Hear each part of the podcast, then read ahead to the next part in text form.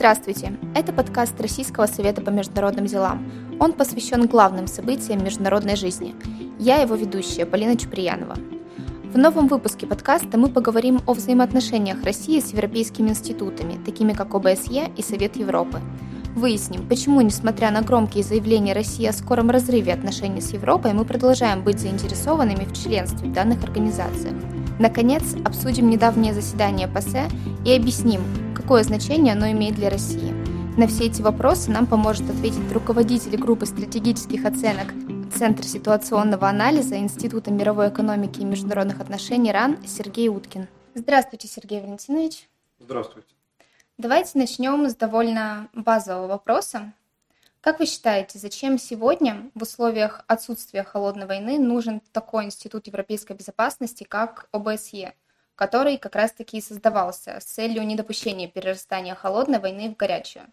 С целью недопущения перерастания холодной войны в горячую, э, наверное, можно говорить, что было организовано совещание по безопасности сотрудничеству в Европе, которое пришло, собственно, к тому э, Хельсинскому заключительному акту 1975 года, на который э, ОБСЕ опирается. Но Организация по безопасности и сотрудничеству в Европе была создана как раз уже э, после Холодной войны, то есть вот эта трансформация от совещания к организации э, произошла именно с учетом того, что Холодная война завершилась, э, и это отражало амбицию а что мы вот в этих новых условиях, когда нас э, не разделяют идеологические противоречия, э, сможем создать общее пространство безопасности, и вообще это будет центральная структура, которая решает э, вопросы, важные для европейских стран и шире для евроатлантического пространства, потому что с самого начала в процессе совещании по безопасности и сотрудничеству в Европе еще участвовали и Соединенные Штаты. Здесь э, э, был э, изначально трансатлантический аспект. Вот на всем этом пространстве, что будет организация, в которой мы сможем совместно решать вопросы безопасности. Это была амбиция ОБСЕ. А другое дело, что эта амбиция, она в значительной степени, к сожалению, не реализовалась в связи с а, процессом а, расширения и укрепления а, чисто западных институтов э, НАТО, Европейского Союза, которые в итоге для членов э, этих организаций стали играть э, центральную роль. Но при этом сказать, что ОБСЕ просто можно забыть как нечто абсолютно маргинальное нельзя, потому что а все-таки у нас э, вот на этом евроатлантическом пространстве в Европе есть э, целый ряд стран, которые а, не входят э, в НАТО, в Европейский Союз, и при этом оказывают влияние на то, что а, на этом пространстве происходит. С этими странами часто связаны какие-то конфликтные ситуации, которые требуют регулирования. Поэтому потенциал организации, в которой все обладают э, равным статусом, а не делятся на а, там, членов НАТО, Европейского Союза и не членов, э, э, это то, что для нас по-прежнему важно. А, другое дело, что перейти вот от этого формального равенства к равенству на практике зачастую бывает непросто, потому что, конечно, те страны, которые входят в а, НАТО, в Европейский Союз, они не забывают о том, что они являются членами этих организаций, когда они действуют в рамках ОБСЕ. Да, и если они а, те или иные подходы формулируют совместно а, вот в рамках этих организаций с меньшим членством, то они стараются их придерживаться и в ОБСЕ. Тем не менее, ну, мир дипломатии, он вообще а, такой многоуровневый. Здесь э, часто э, полезно иметь несколько площадок. Если что-то не получается сделать на одной, то можно делать на другой. И э, вот ОБСЕ оказывается одной из таких площадок, которые мы, в принципе, можем использовать. И несмотря на то, что есть расхождение по поводу того, а, кто как э, а, соблюдает э, основополагающие принципы ОБСЕ, да, которые вот как раз э, а, включены в Хельсинский заключительный акт, как здесь требуется развивать дальше эту организацию, потому что есть российский подход, который поддерживает, в общем-то, тоже немало стран, согласно которому было бы неплохо поставить эту организацию на полноценную юридическую основу, написать и ратифицировать устав этой организации, провести это все через парламенты стран-участниц, и тогда, да, это вот будет по-настоящему юридическая основа, сопоставимая там с уставом ООН, да, но на региональном уровне. А э, сейчас э, эта организация, она опирается на политические обязательства, то есть, э, да, страны а, в целом согласились, что вот есть принципы, они согласились их соблюдать, а, но это менее жесткий механизм, чем юридически оформленный устав. Вот здесь ряд стран по-прежнему возражают против того, чтобы ОБСЕ двигалась в этом направлении институционализации, и а, часто за этим а, видится все-таки желание а, стран Запада сохранить в центре всех процессов, которые связаны с региональной безопасностью, НАТО и в какой-то степени Европейский Союз. Хотя даже Европейскому Союзу сейчас оказывается не просто а, утвердить себя в качестве организации, которая что-то э, значит в сфере такой жесткой безопасности. Ну, кстати говоря, а, ОБСЕ здесь э, э, изначально а, не замыкалась на узких определениях безопасности, там присутствовали вопросы, связанные и с экономикой, с окружающей средой, может быть, это не всегда э, заметно, и э, успехов там не так много, как хотелось бы, но даже э, вот изначальная идея, что ОБСЕ это не одно единственное измерение, да, а несколько, что здесь не все упирается в военные потенциалы, а есть другие аспекты безопасности, новые вызовы, которые часто даже страны, между которыми существует очень много противоречий, объединяют, потому что там а, вопросы а, экологии, экономического развития, они для нас, для всех важны.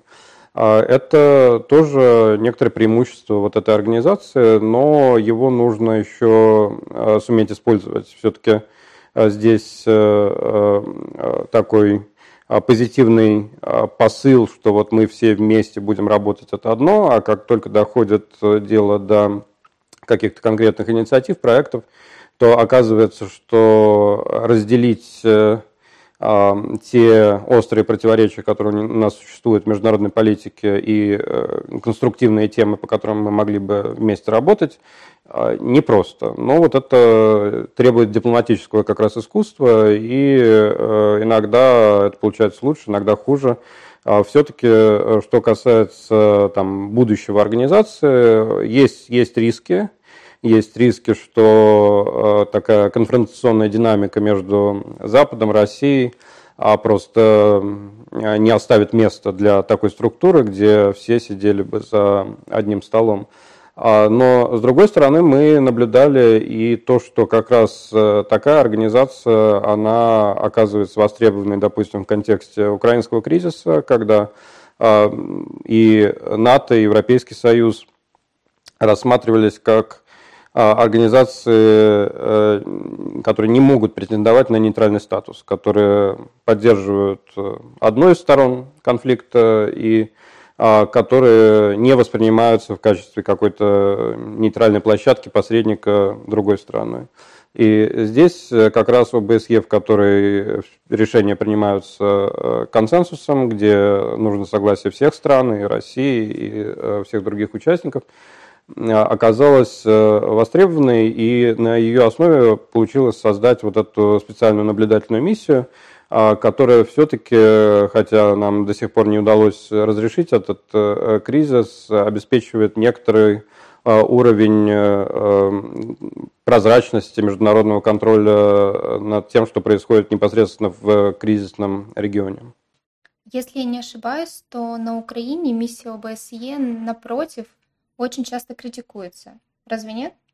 Да, это совершенно верно. И здесь, э, как и любая форма международного присутствия в конфликтном регионе, э, это, с одной стороны, преимущество в том смысле, что обеспечивается какой-то больший уровень прозрачности, а возможность э, международных структур содействовать стабилизации, а с другой стороны, это всегда объект для критики, причем с обеих сторон.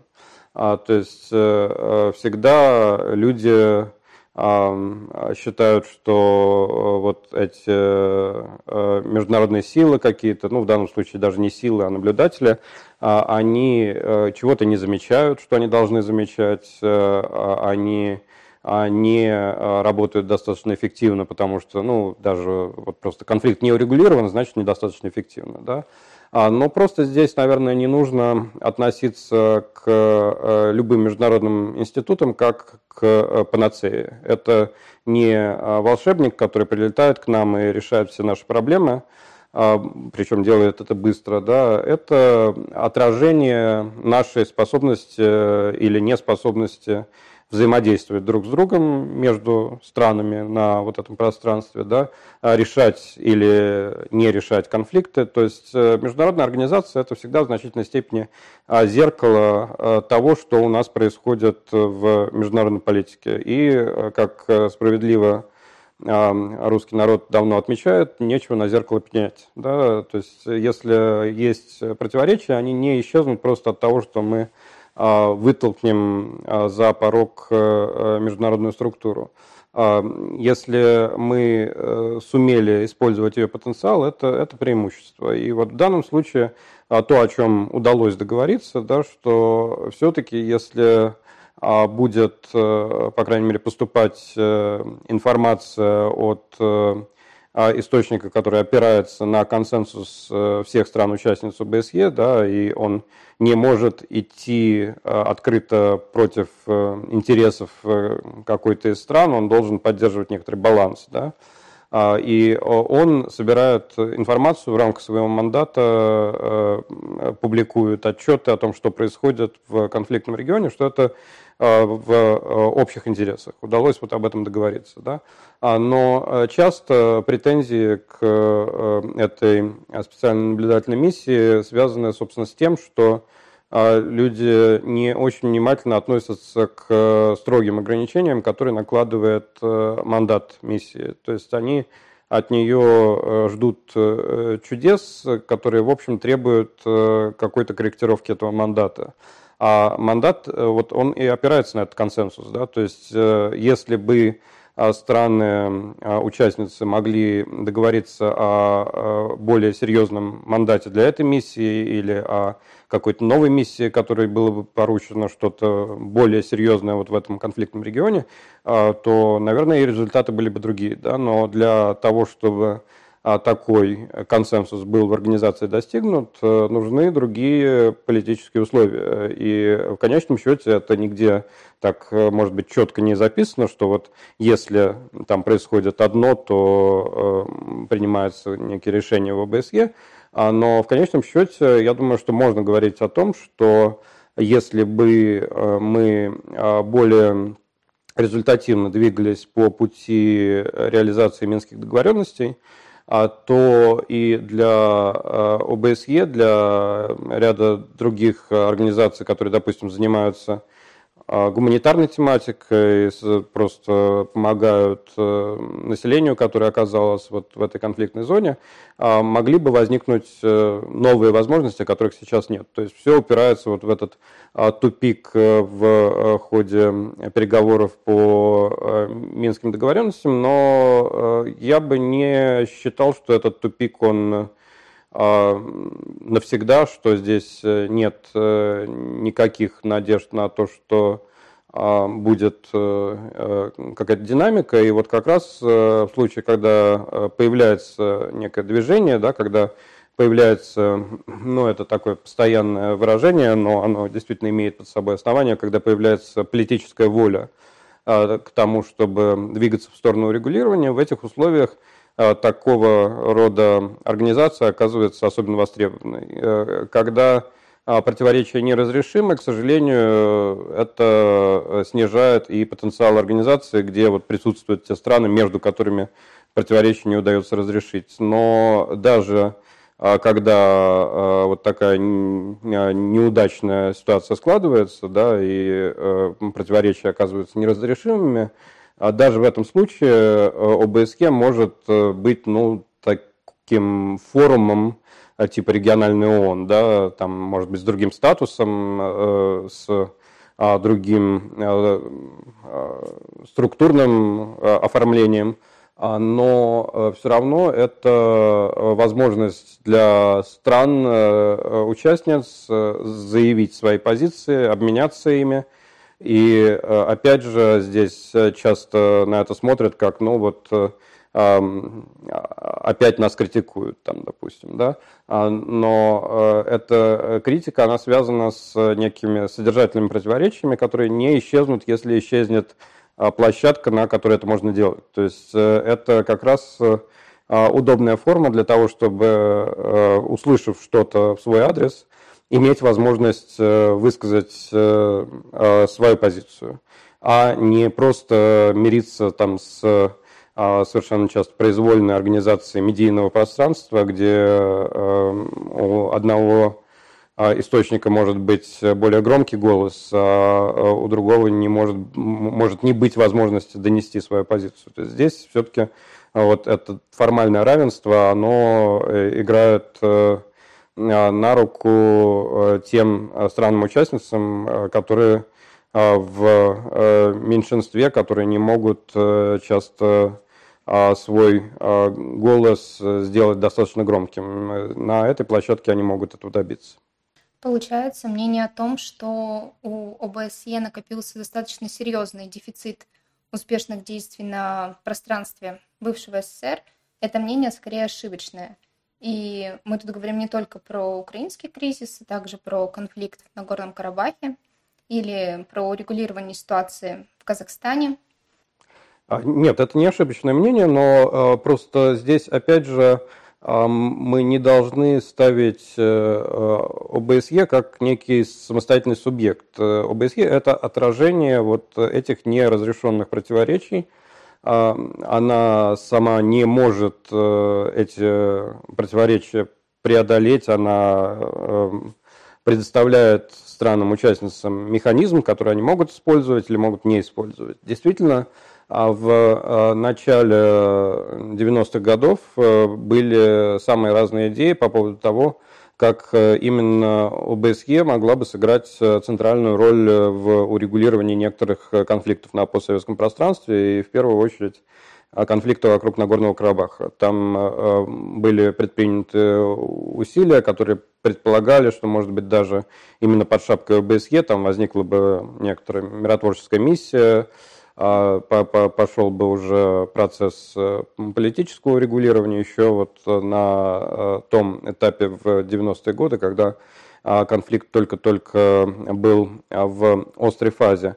Но э, не получилось договориться о таком формате. Это не единственный случай, когда потенциал международной организации недоиспользуется. Можно посмотреть на развития событий в 90-е годы на Балканах, где э, поначалу а, только-только сформировавшийся, точнее, трансформировавшийся э, Европейский Союз э, считал, что вот это, собственно, а пришел час Европы, что это как раз вот та ситуация, а, которую Европейский Союз должен иметь потенциал, возможность урегулировать своими силами и не получилось. И тогда пришлось прибегать в том числе к а, поддержке там со стороны НАТО и механизмов ООН. Э, то есть э, пришлось для каждой ситуации, которая возникала на Балканах вот в течение 90-х годов, а, искать э, какое-то специальное решение вот для конкретного случая, а не просто задействовать тот а, согласованный всеми механизм ОБСЕ, который вроде бы был создан там, в э, первые годы после Холодной войны. И, конечно, это отражение того, что вот сделать этот механизм достаточно сильным не получилось. Наверное, это и отражение вот этого процесса такого э, перетягивания одеяла на себя э, западными организациями, чисто западными, да, НАТО, э, Европейским Союзом. А, но э, по-прежнему все-таки э, ОБСЕ определенную роль в э, ряде регионов сохраняет. Они довольно заметно взаимодействуют со странами Центральной Азии, где, может быть, ситуация вот не настолько волатильная, как в ряде других э, регионов э, на пространстве ОБСЕ, но а, все равно там есть э, риски в сфере безопасности, с которыми нужно работать. Вот там есть а, определенное для ОБСЕ место. По-прежнему все-таки с ОБСЕ связано и а Минская группа по Нагорному Карабаху, она, конечно, оказалась э, в тени вот в контексте а, войны, которая произошла осенью 2020 года. Э, и а, здесь э, пока незаметно, чтобы вот эта Минская группа снова нашла себя, но все равно это нек, некий выход вот, процесса урегулирования этого конфликта на а, такой а, общерегиональный контекст, э, возможность э, э, стран, которые входят в эту группу, информировать остальных участников БСЕ о том, что происходит.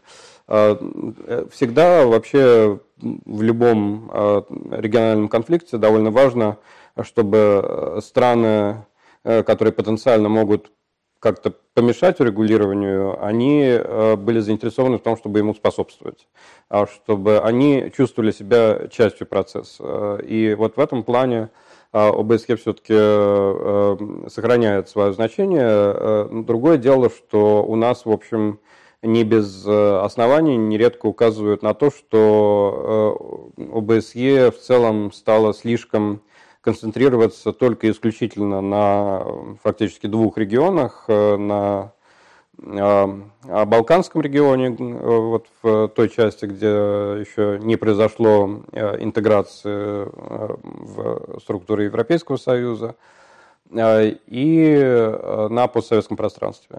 То есть критика, которая часто звучит из России в отношении ОБСЕ, что э, организация э, ориентирована исключительно на работу к востоку от Вены, как э, выражаются так обычно в ОБСЕ, а не к западу от Вены. То есть любые конфликты, которые происходят в странах Запада, там тоже бывают трения, в том числе связанные с внутренними процессами в отдельных странах. Да, там можно вспомнить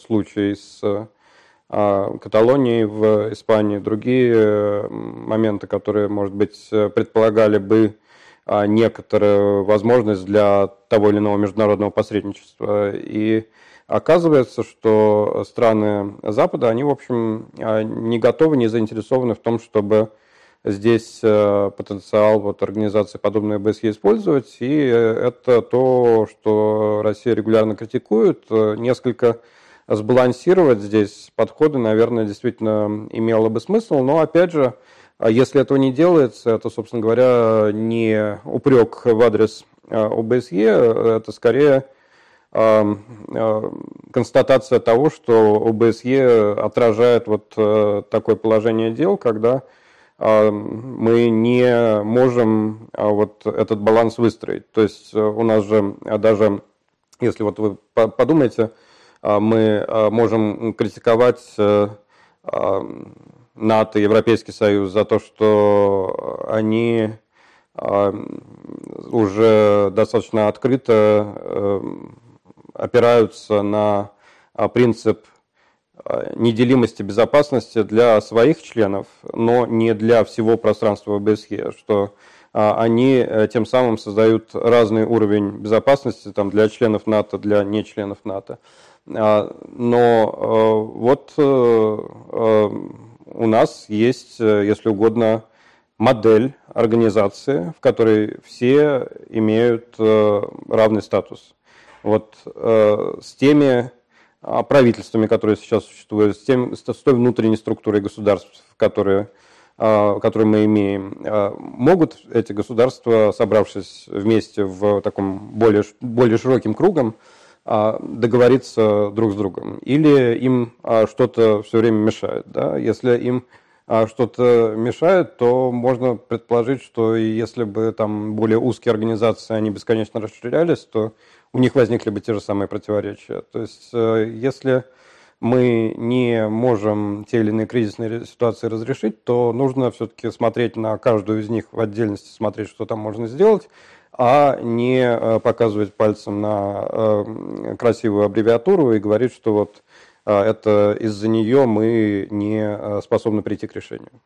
Я уточню, Россия чаще способствует или, напротив, сковывает и тормозит деятельность ОБСЕ? Ну, здесь, конечно, вы столкнетесь с разными оценками. Есть острая критика со стороны стран Запада, но, кстати говоря, вот опять же, это в том числе благодаря этому равенству формального статуса в организации, здесь более заметно, что а, бывает э, э, особая позиция стран, о которых вы даже не задумываетесь, она э, процесс некий переговорный тормозит, не, не позволяет принять решение. Это случалось там и со странами и Центральной Азии, и на Кавказе есть своя специфика – а, но э, тем самым более ценными становятся те решения, по которым все-таки удается договориться. Да? То есть, когда все-таки, вот несмотря на всю эту разнородность этой большой группы стран, удается им прийти к консенсусу, но это показывает, что действительно, наверное, то, о чем они договорились, оно имеет и поддержку, и свое значение, если это не просто там красивые слова. А, в частности, там по той же самой э, наблюдательной миссии э, в Украине, а, это тоже ведь э, пример того, как решение было поддержано, вот несмотря на абсолютную часто полярность позиций и странами Запада, и Украины, и России, то есть все согласились, что да, вот нам нужно нечто такое, да. А, есть, вот, к сожалению, может быть, одна из самых печальных таких технических сторон – работы ОБСЕ, есть э, фактически каждый год э, очень а, длительные дебаты по поводу принятия бюджета организации. А, и а, часто, в общем, отнюдь не Россия, там вот не те страны, между которыми самые большие противоречия, э, поднимают свой голос и говорят, что вот мы не готовы поддержать э, бюджет в каком-то предложенном виде, а, а там э, страны, которые в целом считаются более такими настроенными кооперативно, готовыми сотрудничать с своими зарубежными партнерами, вот они считают, что э, организация вот, бюджетной части не оптимально функционирует, что здесь нужны изменения. Ну, там вопрос Э, баланс э, вкладов отдельных стран в работу организации и прочее. А, то есть э, здесь есть, есть по отдельным разным темам, конечно, у разных стран какие-то вопросы, сомнения, возражения, которые часто не позволяют прийти к решениям, даже если они уже были вот подготовлены неким, некими рабочими группами, уже представлены на рассмотрение стран с надеждой э, не просто абстрактной, там, не просто страны, там, неправительственных организаций, да, а с надеждой дипломатов, которые участвовали в выработке э, черновых вариантов документов, что вот а, вроде все, все это могут все поддержать. И оказывается, что все-таки не могут. Так что здесь есть эм, немало ситуаций, в которых, э, в общем, э, все оказываются разочарованы неспособностью прийти к консенсусу, но когда все-таки удается противоречие преодолеть, это достижение, которое все-таки стоит ценить, не стоит э, его отбрасывать как малозначимое. Хорошо, я предлагаю немного отойти от ОБСЕ и обратиться к ПАСЕ, а конкретно к событиям 2014 года, когда ПАСЕ заблокировал делегацию России. Потом, конечно, как известно, деятельность делегации была вновь восстановлена, но если проводить параллель, например, с деятельностью российского представительства при НАТО, то усилия, которые прилагались к восстановлению работы наших депутатов в ПАСЕ, а, нельзя никак сравнивать с теми усилиями, которые были направлены на возобновление работы Совета Россия-НАТО. Означает ли это, что Россия больше заинтересована в инструментах парламентской дипломатии, нежели военной? Это интересное сравнение, э, оно может быть э, не настолько э, очевидно, но здесь действительно есть о чем подумать.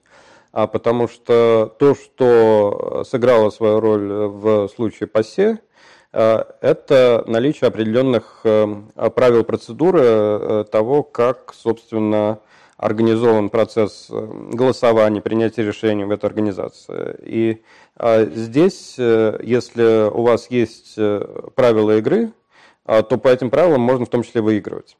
А, то есть, если их все обязаны придерживаться, то у вас есть надежда, что если вы определенным образом работаете с депутатами, которые участвуют в этой ассамблее, если вы способны донести до них э, э, свою позицию, способны убедить их э, в чем-то, а, то это может дать определенный результат. И в данном случае мы же ведем речь о некотором таком решении, оно имеет и политический аспект, но оно и техническое с точки зрения работы Совета Европы, потому что для многих структур Совета Европы, в том числе там, для а, избрания судей э, Европейского суда по правам человека, э, как раз э, парламентская ассамблея имеет значение. Если вы исключаете из ее работы представителей одной из стран, то эта страна, в общем, уже смотрит на происходящее как для себя не вполне легитимное, не касающееся ее. То есть, да, есть противоречия, которые возникли Э, в контексте украинского кризиса, они до сих пор не преодолены, и в этом плане а, позиция стран, которые Россию критиковали, она, в общем-то, э, не изменилась, но э, эти страны, продолжая критиковать Россию, пришли к согласию, что если Россия начинает смотреть на Совет Европы как организацию не вполне для себя легитимную, не обладающую для нее, в общем, а, ценностью, то ничего хорошего в этом не будет. Что все равно а, нужно а, слышать в том числе и оппонента, и сохранять э, вот э, те страны, члены, которые есть в э, Совете Европы, в институциональной рамке этой организации. А в случае, если мы говорим о Совете России-НАТО, там, извините, присутствуют вот страны-члены НАТО, которые принимают решение о том, как они относятся к э, России. И в 2014 году они пришли к консенсусному решению, что они не могут э, продолжать вести дела с Россией как обычно. А если они хотят это решение пересмотреть, им снова нужен консенсус. То есть любая из 30 стран НАТО может это решение заблокировать, а причем э, это э, невозможно как-то обойти, тут нет какой-то процедуры, которая э, позволила бы, тем не менее, вот, несмотря на несогласие одной и двух стран, продолжить взаимодействие между Россией и НАТО. И поэтому, в общем, изначально был высокий уровень скепсиса по поводу того, что мы можем достичь. Сейчас, собственно говоря, а, решение НАТО было а, остановить а, практическое сотрудничество, сотрудничество в военной области, но при этом дипломатический диалог в рамках Совета России НАТО, он не отвергался в том числе и со стороны НАТО, и уже после 2014 года, там с определенным перерывом, происходило несколько заседаний Совета России и НАТО, э, хотя они, в общем, э, не принесли каких-то подвижек, и мало кто их ожидал.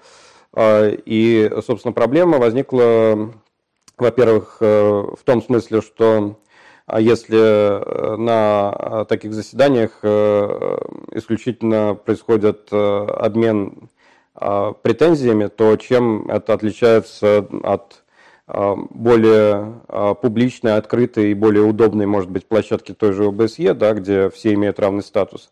А здесь э, есть э, члены одной организации, которые договорились между собой, и есть э, Россия с другой стороны, которая не обладает теми же правами. Да? То есть если это просто вот обмен упреками, то почему именно там это нужно делать, и если это никуда нас не двигает, зачем это? Да? И в этом плане просто было сложно договориться об очередных заседаниях Совета России НАТО, когда было понятно, что они не принесут э, какой-то э, добавленной стоимости. И, э, другой момент, который там возник, это были решения односторонние со стороны НАТО о ограничении численности российского представительства при НАТО. А, которые в итоге привели к тому, что в представительстве оставалось 10 эм, человек, э, э, включая технический персонал, и это потеряло практически смысл, потому что, ну, если у вас из этих 10 человек кто-то должен заниматься просто и охраной, и контролем э, за состоянием помещений, да, и кто у вас, собственно, остается из тех, кто будет работать, э, за, за, зачем это нужно. Вот российская сторона а, пришла к выводу, что в этой форме это не востребовано. Ну и, конечно, вот состояние отношений между а, Россией и НАТО, оно э, плачевное, были самые разные на э, предыдущих этапах попытки взаимодействовать, сотрудничать. В общем, было это не безуспешно. А, но э, украинский кризис остается камнем преткновения здесь, э, который невозможно из этих отношений убрать. Всегда будет как минимум несколько, на самом деле, там до трети стран НАТО, э, которые резко возражают против того, чтобы вернуться к ведению дел с Россией как обычно или хотя бы приблизиться к этому.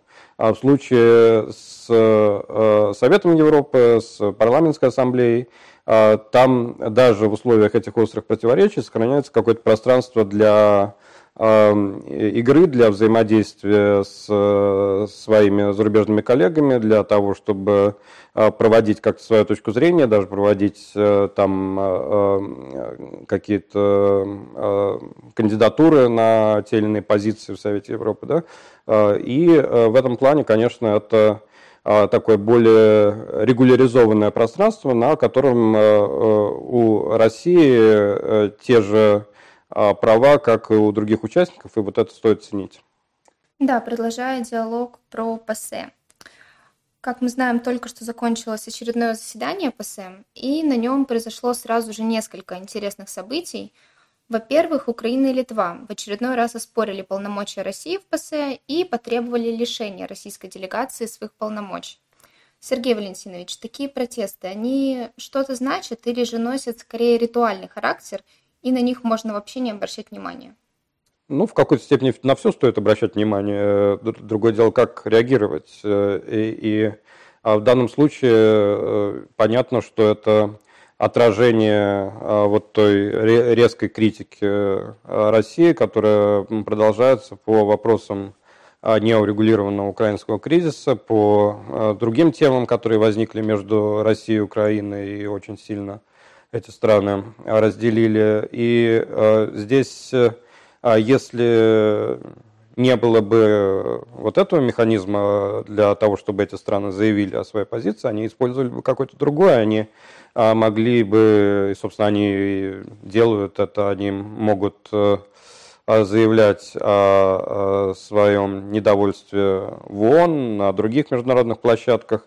А, то есть э, выделить здесь э, вот именно то, что происходит в ПАСЕ как что-то необычное, нельзя. То есть есть вот эти правила процедуры, правила игры, а, и, э, соответственно, их и вы можете использовать, и против вас их могут использовать, как в любой э, а, игре. А другое дело, что если у нас действительно не удается наладить э, хороший, нормальный, ну, хотя бы в какой-то степени диалог с странами, которые вы упомянули, с другими резкими критиками России, то так или иначе в том или ином а сочетании для нас это будет э, определенной проблемой.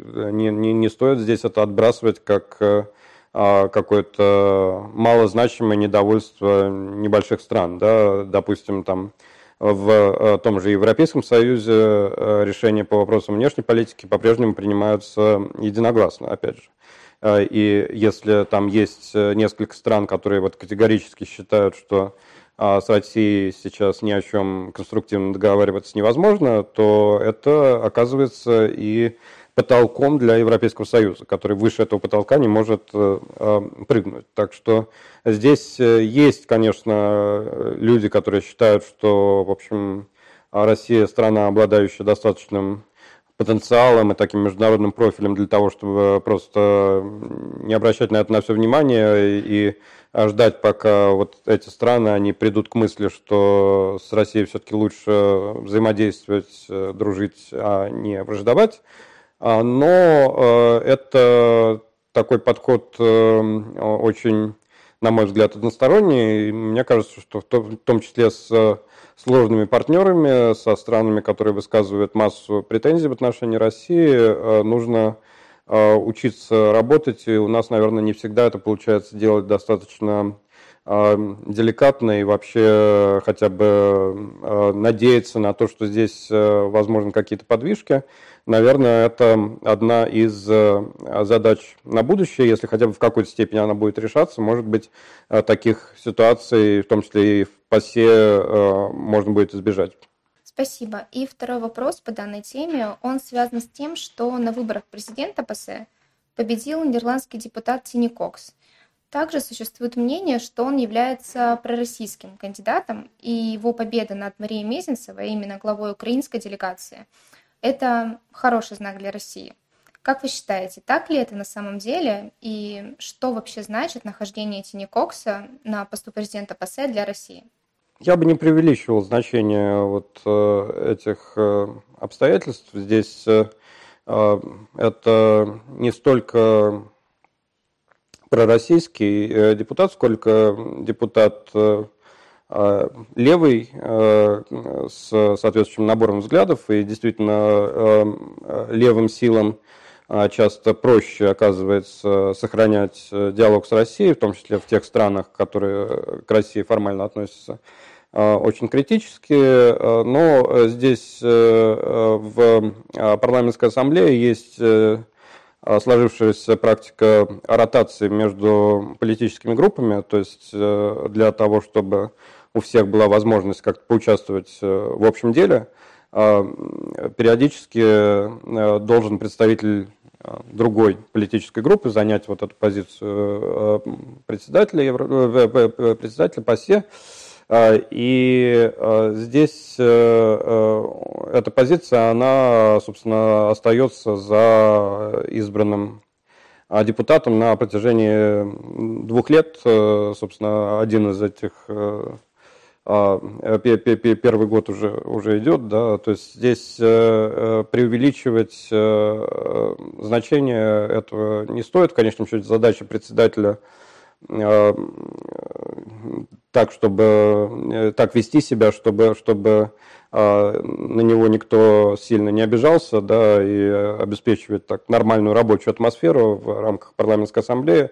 То есть, э, ну, если э, председатель не имеет что-то остро против вас, это, да, в общем, скорее положительный фактор. Но само по себе это не будет определять решений парламентской ассамблеи или того, как э, будет протекать в ней рабочий процесс. Э, э, а что касается украинской кандидатуры, ну, наверное, это некоторое подтверждение того, что все-таки при очень высоком уровне сочувствия к Украине, который есть во многих странах, членах Совета Европы, это сочувствие, оно не означает, что всегда в любой ситуации именно э, Украина будет получать поддержку, что здесь есть и другие соображения, и а, все-таки э, в том числе а, для Украины использовать вот эти общие правила игры так, чтобы выигрывать, это тоже задача, которую бывает и не так легко решить. Наконец, э, рассуждая о свете Европы, также нельзя не обратить внимание на Европейский суд по правам человека. Несмотря на количество поданных в ЕСПЧ дел против России в последнее время и публичную критику организации со стороны российских высших должностных лиц, наша страна, в общем-то, продолжает оставаться в юрисдикции этого суда. Как можно объяснить этот парадокс и чем вообще ЕСПЧ полезен для России сегодня? ЕСПЧ структура довольно такая уникальная, я бы сказал, и э, действительно э, можно было бы предположить, что вот зачем суверенным странам да, некая судебная структура, которая э, может преодолевать решения национальных судов. Но это, если угодно, отражение вот этой европейской в значительной степени по своим корням идеи, а, что э, у э, человека э, тоже есть неотъемлемые права, в том числе в отношениях со своим государством. А, то есть идея, что мы не можем утверждать, что государственное решение – это всегда Э, решение абсолютно справедливое и которое не можно э, поставить э, под вопрос. Оказывается, что любая государственная структура, в том числе в странах самых развитых, где свои традиции соблюдения прав человека и все, даже они бывают, допускают ошибки в своей судебной практике, допускают нарушения. И в этом плане вот удалось в Европе договориться о том, что у Европейского суда по правам человека будет возможность посмотреть еще раз после того, как все инстанции пройдены в отдельном государстве, на то, соблюдались ли права отдельных граждан. Да, и в этом смысле там часто вот даже формулировки, которые используются в суде по правам человека, они немножко могут дезориентировать в том смысле, что там ну, чаще всего возникает ситуация, когда граждане определенной страны, они судятся против этой страны, да, вот э, та, та, та, такое положение. А, и а, при этом а, может э, возникнуть ощущение, что, в общем, ну вот это, если против нашей страны, значит против нас, а, и э, вот э, другая сторона – это оппоненты, да, но э, другая сторона – это наши же граждане, да, то есть и, и, и здесь наша страна как наше государство, и здесь наша страна как наши граждане, у которых действительно могла возникнуть там ситуация, когда их права были нарушены, и я думаю, что то, что Россия продолжает участвовать, в том числе на официальном уровне, а, поддерживает э, э, вот э, это значение Европейского суда по правам человека, хотя там были созданы специальные механизмы для того, чтобы в случаях, когда возникают такие споры по поводу политизации определенных решений, чтобы можно было эти механизмы обходить, то есть для этого тоже были созданы возможности, но а, все-таки вот такая официальная позиция, что да, мы участвуем, а она, на мой взгляд, связана в том числе и с тем, что а, и э, государственные структуры у нас э, понимают, что состояние нашей эм, судебной системы, правоохранительной системы, оно далеко от идеала, что те а, моменты, на которые часто указывают критики, которые призывают там, к дальнейшему реформированию этих систем, а, оно не просто является э, голословными утверждениями, и действительно здесь много вещей, которые и государство само э, отследить затрудняется. То есть э, представьте себе, сколько у нас там судов принимает решения каждый день, а сколько каких-то ситуаций возникает там с участием правоохранительных органов. Э, и а вот всю эту систему настроить так, чтобы она работала нормально, довольно сложно. Оказывается, что вот суд по правам человека, он определенно в этом плане подспорье, хотя, наверное, он тоже всех проблем не решает. Там есть э, а, элементы политизации в ряде случаев, да, на которые указывают в том числе наши критики. А, но в целом, в целом, вот если вы посмотрите на совокупность тех дел, которые рассматривает суд, а, то подавляющее большинство дел не имеет никакого отношения ни к политике в, собственно, строгом смысле слова, а ни к международным противоречиям. И именно поэтому, кстати, не так часто у нас про Европейский суд по правам человека вспоминают э, международники. Чаще про него вспоминают юристы, для которых это часть вот их ежедневной работы, когда они могут человеку, который недоволен там, судебным решением, предложить а, воспользоваться возможностью апеллировать к Европейскому суду по правам человека. И вот получается, что там тысячи э, дел, э, о которых э, мы, в общем, даже не задумываемся, и дел, не связанных совершенно с Россией, да, дел в отношении других стран. Если страна крупная, конечно, то в ее случае количество этих дел, да, оно больше, чем, чем в других случаях, да, и Россия как раз как страна все-таки крупнейшая в регионе и по населению, и по, по территории, и э, действительно э, сталкивающаяся в ходе вот этой такой постсоветской трансформации с большим количеством сложностей, э, она э, вынуждена реагировать на большое количество там, претензий, которые возникают, но это, в общем-то, такой если, если, если это все здраво и справедливо организовано, то это можно воспринимать как некоторый процесс э, самоочищения, который, в общем, в конечном счете для нас же выгоден, потому что когда мы говорим вот права человека, это же наши права. Да? Недавно, к слову, не так давно, правильно сказать, Владимир Путин одобрил инициативу или идею создания РСПЧ. Сама поддержка данной инициативы не говорит ли о том, о стремлении отхода от европейских институтов?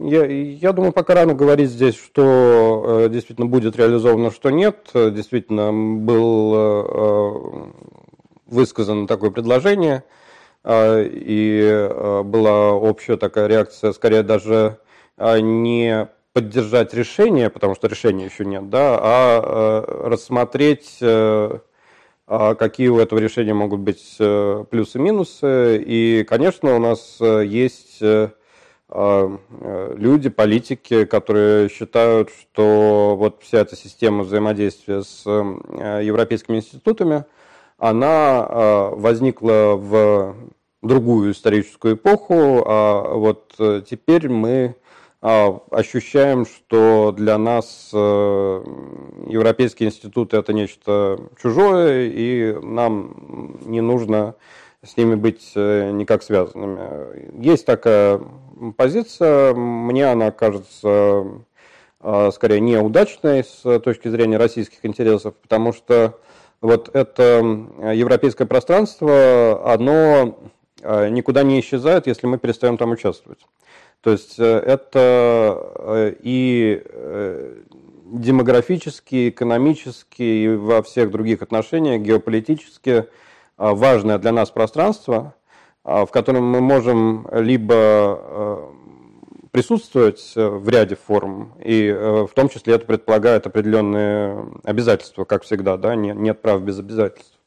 А, либо э, мы э, можем от него попытаться отгородиться, но в конечном счете это будет означать, что э, мы уменьшаем свои возможности на этом пространстве, и мы здесь создаем или укрепляем некоторый барьер, который, в общем-то, мы до настоящего момента всегда критиковали. Да? То есть вот одно из постоянных высказываний, которые вы можете услышать э, со стороны Российского Министерства иностранных дел по вопросам безопасности в Европе, других э, э, тем, это то, что со стороны Запада мы видим появление некоторых разделительных линий. Да, это может быть и граница, связанная с визовыми вопросами, там, шенгенские визы, э, это может быть э, и э, тематика безопасности, вот,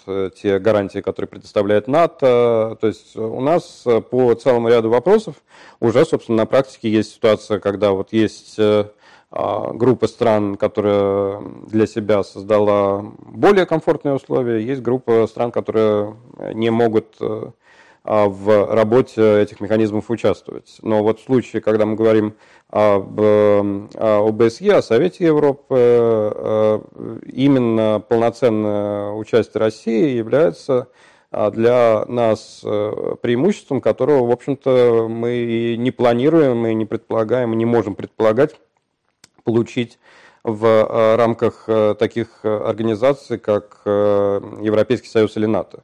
А, поэтому такая перспектива, при которой все-таки и Совет Европы, и ОБСЕ не только не маргинализируются, но усиливают свое значение – она для э, России привлекательна. Ее не просто обеспечить, не просто вообще двинуться вот в этом направлении, э, по крайней мере сейчас так кажется, но все меняется, меняется и роль э, НАТО, Европейского Союза, и эффективность этих организаций тоже бывает ставится под вопрос.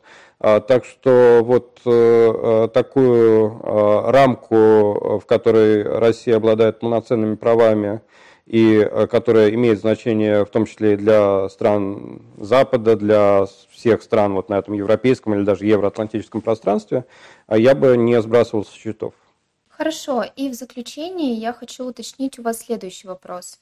В последние годы европейская интеграционная модель переживает относительный кризис, символом которого, в общем-то, и стал Брексит.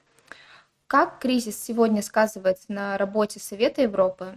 И как, по вашему мнению, может измениться роль Совета Европы в условиях кризиса европейской интеграции? Ну, здесь э, процесс, собственно, европейской интеграции и э, то, что происходит в Совете Европы, это э, вещь не полностью разделенная, но все-таки в какой-то степени разные да, по динамике, по содержанию. То есть, когда мы говорим о, в полном смысле о европейской интеграции, мы говорим так или иначе о Европейском Союзе. Хотя есть и э, другие формы взаимодействия, там и по вопросам экономики, и по другим. И можно интеграцию, конечно, трактовать очень широко и сказать, что любая э, региональная организация, она в той или иной степени интегрирует своих участников.